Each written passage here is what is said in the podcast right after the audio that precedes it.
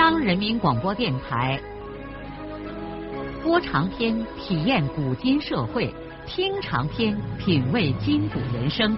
让我们的故事传到千家万户，让每一位听众走进我们长篇联播的新天地。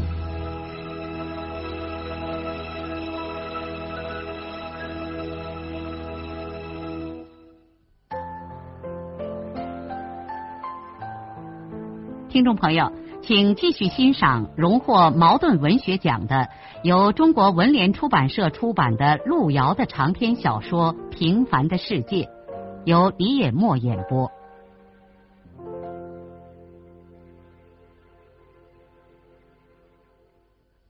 小霞热情的给他泡了一杯茶。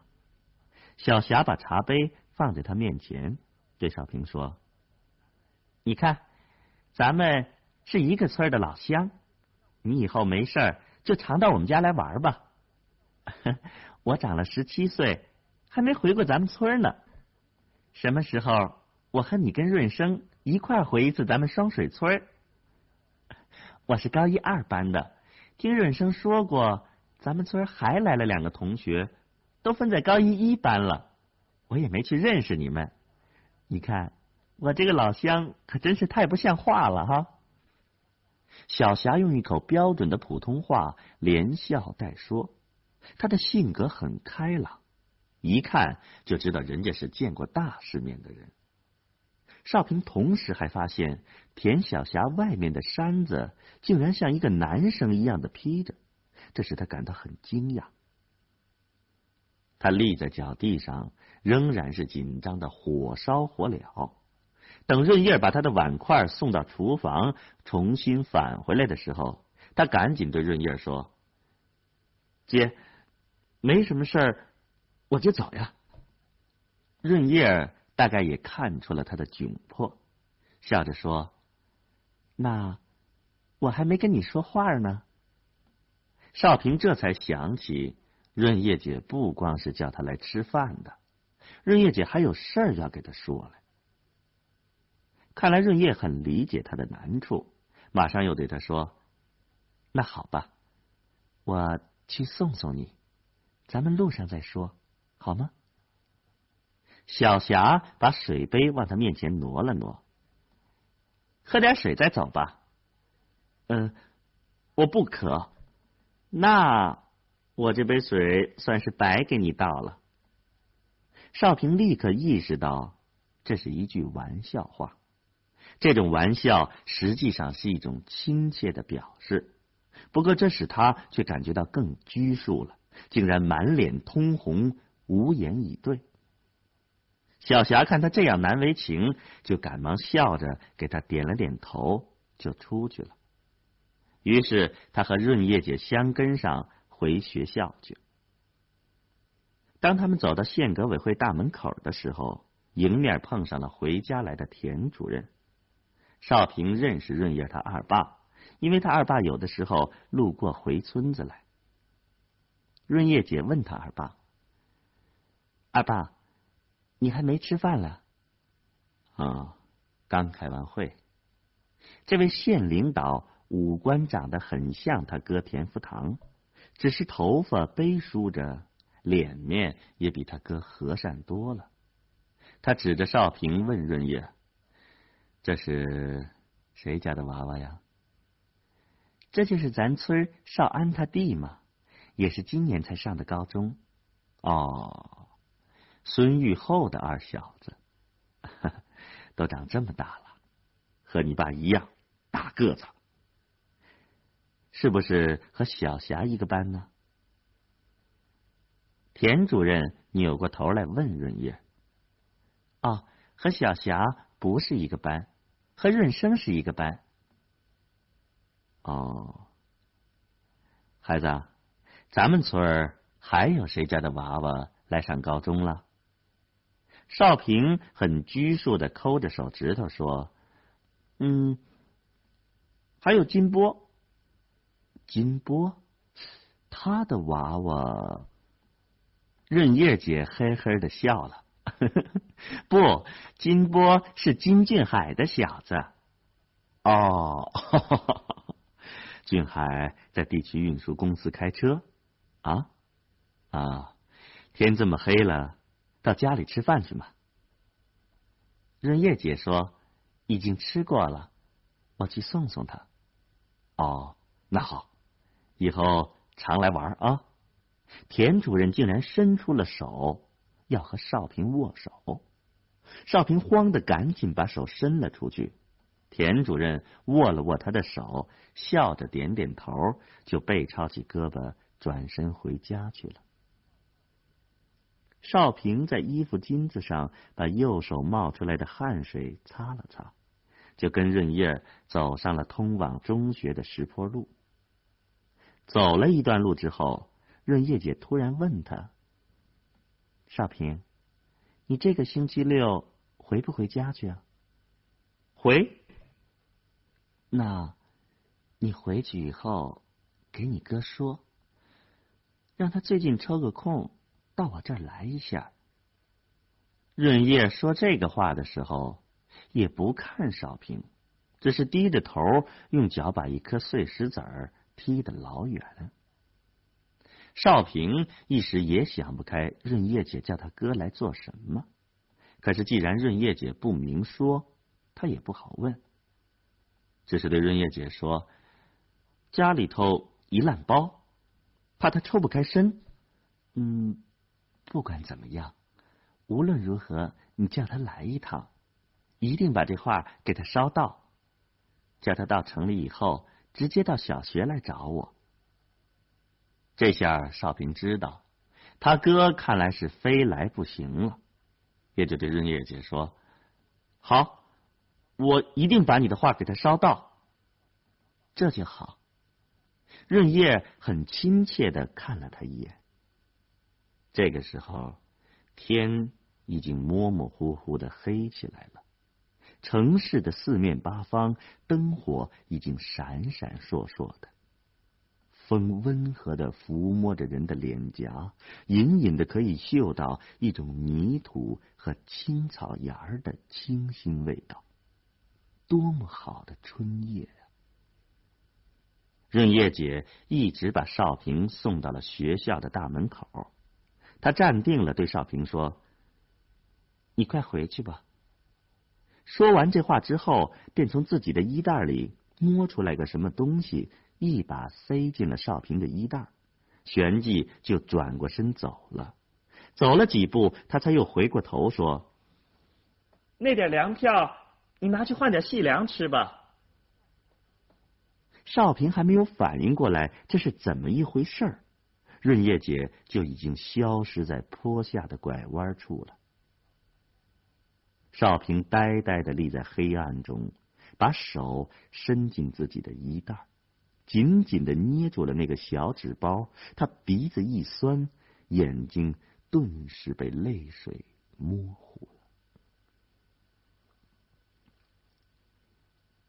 星期五，孙少平请了半天假，来到城关粮站，拿润叶姐给他的五十斤粮票，按照粗细粮的比例买了二十斤白面和三十斤玉米面。这个年头，五十斤粮票可不是一个小数字啊！在润叶姐塞给他的那个小纸包里头，还有三十块钱。买完了这些粮食，还剩下十块钱。少平准备拿这些钱给奶奶买点止疼片和眼药水，然后再给自己换一点学校大灶上的菜票。他把这些粮食从粮站上背到了学校，换了三十斤亚洲票和五斤欧洲票。另外的那十五斤白面，他舍不得吃，准备明天带回家去让奶奶和两个小外甥吃。三十斤玉米面。他已经够满足的了，在以后的这段日子里，他可以隔三差五的在自己的黑非洲里夹带上一个金黄色的亚洲。至于那五斤欧洲票，他是留着等哥哥来一起吃的，因为哥哥来到城里，总不能顿顿饭都在人家润叶姐那吃。要是哥哥来学校吃饭，他总不能让哥哥也在中学的饭场上让别人冷眼相待吧？第二天是星期六，中午少平先到街上给奶奶买好了药，然后就把那一小袋面粉提到金波的宿舍里，两个人相帮着把他绑在后车座的旁边，就准备一起相跟上回家了。每到这个时候，学校里就乱成了一团，乡里的学生纷纷收拾起空瘪的干粮袋。离城近的步行，离城远的骑自行车，纷纷涌出了学校的门口。他们要回家去度过一个舒服的夜晚。在家里头光景好些的人家，大人们总要给回家的孩子做上两顿好吃的，然后再打闹上一口袋像样的干粮，以备下一个星期孩子在大灶饭之外有个补贴。在这期间。偌大的学校就像退了潮的海滩那样宁静，直到了星期天的下午，乡里的学生们又都纷纷的返回来，这个世界才又恢复了他那闹哄哄的气氛。少平和金波骑着车子出了县城，便沿着向西的一条公路，一个带着一个往家里头赶去。两个人一块儿骑过好几年车了，他们一路上换着灯，倒也轻松愉快。从县城到他们村儿有七十华里路，公社在公路的对面，一座小桥横跨在东拉河上，把公路和镇子连接起来。一条约莫五十米长的破烂街道，唯一的一座像样的建筑物。就是供销社的门市部，但这个镇子在周围十几个村庄的老百姓眼里，那就是一个大地方了。到这儿来赶一回集，那值得乡里的婆姨女子们隆重的梳洗打扮上一番。另外，这个街上的南头还有一个小食堂，食堂里头几个吃的胖乎乎的炊事员，那在本公社和公社主任一样的有名气。因为生活在这穷乡僻壤的人们，对于天天都能吃上肉的人是多么的羡慕！今天石歌节不分集，因此街上没有什么人。少平和金波也没有打算过桥去逛一逛。前两年在这上初中的时候，他们到长爱到这条街道上来溜达，因为那个时候这个地方在他们的眼里也算是大地方。可是现在，他们已经逛过更大的世界，这条破败的街道对他们来说就没有什么吸引力了。他们俩只是走到了公社前面的中学附近的时候，才不约而同的停了下来。中学也是在河对面，四五间教室，两排石窑洞，窑洞下面一个小土操场上安着一副破烂的篮球架。就在这个地方，他们度过了两年的时光。现在，他们虽然到了一个大学校，但对这里的一切都感到十分的亲切。他们知道，因为今天是星期六下午，除过几个公派的老师之外，学生和挣工分的老师都回家去了。他们的妹妹兰香和金秀大概也走了。这时候太阳已经快要落山，沟道里暗了下来，风也有些凉森森的。他们俩站了一会儿，谁也没有说什么，就骑着车子又上路了。少平登车，金波坐在车后，用一只手亲热的搂着少平的腰，一口好嗓音唱起了《信天游》。提起个家来，家有家住在绥德三十里铺村，像银子一般清亮的东拉河。到这儿，水量已经大了一些，此刻正在夕阳的辉映下，波光闪闪的流淌着。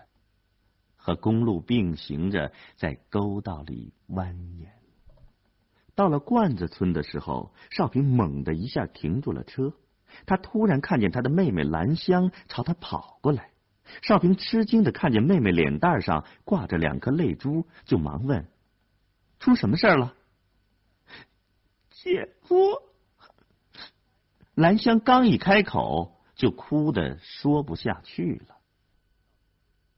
少平扭过头对金波说：“你骑车先回去，那点面先搁你家里，罢了我再来取。”金波是个聪明小子，他明白少平姐夫家里大概是出了什么事儿，他也许不便帮什么忙，就骑上车子走了。上了车子之后，他又扭过头来说：“要我来，你言传一声。”金波走了以后，少平用手在兰香的头上轻轻的摸了摸。别哭了，你快给我说出什么事儿了。兰香抹了一把眼泪，说：“姐夫叫公社拉到工地上劳教去了。我还以为他死了，在什么地方啊？就在咱村里。为什么劳教啊？他出去贩了点老鼠药，人家说他走资本主义道路。那姐姐呢？姐姐抱着猫蛋和狗蛋。”到咱家去了，让我留在这照门。我急得不行，就在路边等你回来。那爸爸和哥哥现在在什么地方啊？我不知道，我还没回家去。姐姐就在这儿把我拦住了。孙少平一下子觉得心里是又急又煎熬。他知道这件事儿会把他们家在全公社扬臭。这个年头，老百姓尽管是少吃缺穿，但是非常看重政治名誉。因为要是谁家有一个人给糟践上这么一回，家里别的人跟集上会，都会有人指着后脑勺说长道短。更不要说以后要是公家在农村需要个人，家庭成员有政治问题，那就只能靠边站了。再说他姐夫平时就溜溜达达，不好劳动，家里光景是一烂包，全凭姐姐一个人拉扯着两个孩子。要是劳教丢人不算，还不给工分，这一年下来又不知道要出多少钱粮。现在他们家多年亏欠的钱粮都堆在一起，总也还不上账。王八蛋！少平气冲冲的骂了一句：“这下就苦了个姐姐。”走，咱现在回村子去。不行，姐让我在这照门了。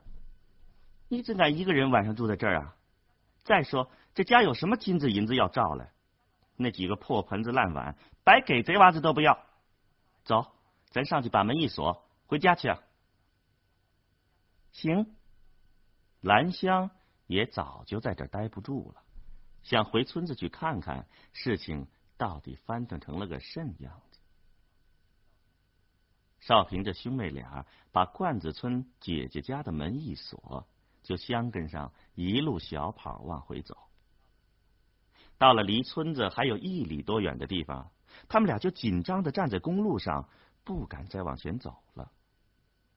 公社农田基建会战的工地就在他们村头，在这儿就已经能听见高音喇叭的吼叫声了。远处，在东拉河对面的半山坡上，插着许多的红旗，人群像蚂蚁一样乱纷纷的。两个孩子马上想到，那个不是东西的姐夫就在那儿劳教，说不定爸爸也在那儿。因为他是基建队的，当然，二爸也肯定在那儿，因为他是大队支部委员，又是队里的基建队长，说不定二爸还能帮点什么忙吧。他总算是队里的一个领导。不过，二爸是个穷先进，不可能给这种资本主义说情。再说这是全公社的会战，就是二爸愿意帮忙，恐怕也顶不上多少事。两个孩子被眼前这种宏伟的场面吓住了，站在这里不知如何是好。要是他们一直沿着公路走回去，对面村里的人肯定都会看见的，那多丢人呢！本村的人说不定还要给外村的民工指点他们俩，说：“瞧，这就是王满银的小舅子和小姨子。”兰香想出个聪明办法，对他二哥说：“咱干脆绕着从山背后回家去。”少平想了一下，同意了妹妹的建议。于是两个人就趟过东拉河，从山背后的一条庄稼小路上转着往回走。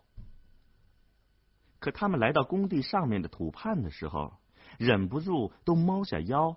从土楞边探出头，往下边的工地上看。对这两个孩子来说，这下面不是在劳动，而是在进行一场战争。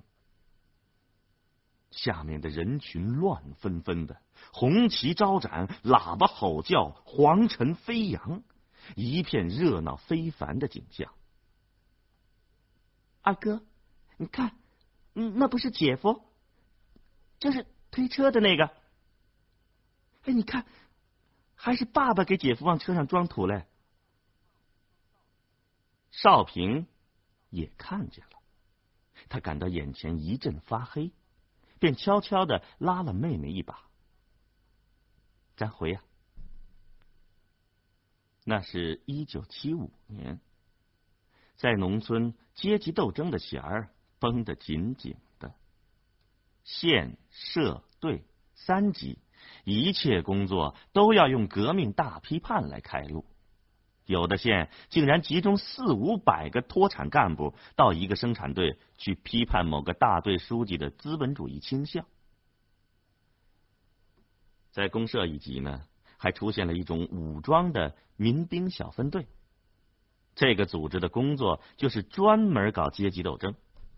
这些各村集中起来的二杆子后生，在公社武装专干的带领下，在集市上没收农民的猪肉、粮食和一切当时禁卖的东西。他们把农村扩大了几尺自留地，或者犯了点其他资本主义禁忌的老百姓，还有小偷、赌徒和所谓各村的村盖子、母老虎。都统统集中在公社的农田基建会战工地上，强制这些人接受劳教。被劳教的人还不给记工分，还得自己带口粮、被褥，而且每天都要干最重的活，用架子车送土。一般是四个好人装车，一个坏人推车，推土的时候还要跑。使得这些阶级敌人没有任何歇息的空子。最使这些人难堪的是，在给他们装土的四个人中间，还要安排一个自己的亲属。折磨本人不算，还要折磨他的亲人。不光折磨你的肉体，还要折磨你的精神。王满银是今天上午被公社的民兵小分队从罐子村带到这工地的。前几天他逛了一回县城，从一个河南手艺人那里买了些老鼠药。他回来的时候，就在石歌节的集市上倒卖了其中的十几包，每包才赚了五分钱。不知怎么的，这事儿就让公社的民兵小分队给知道了。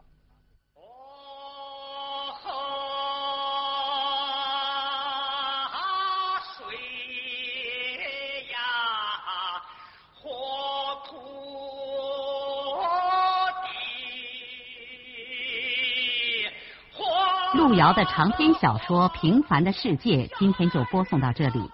您听了以后有什么感想、体会和建议？欢迎来信告诉我们。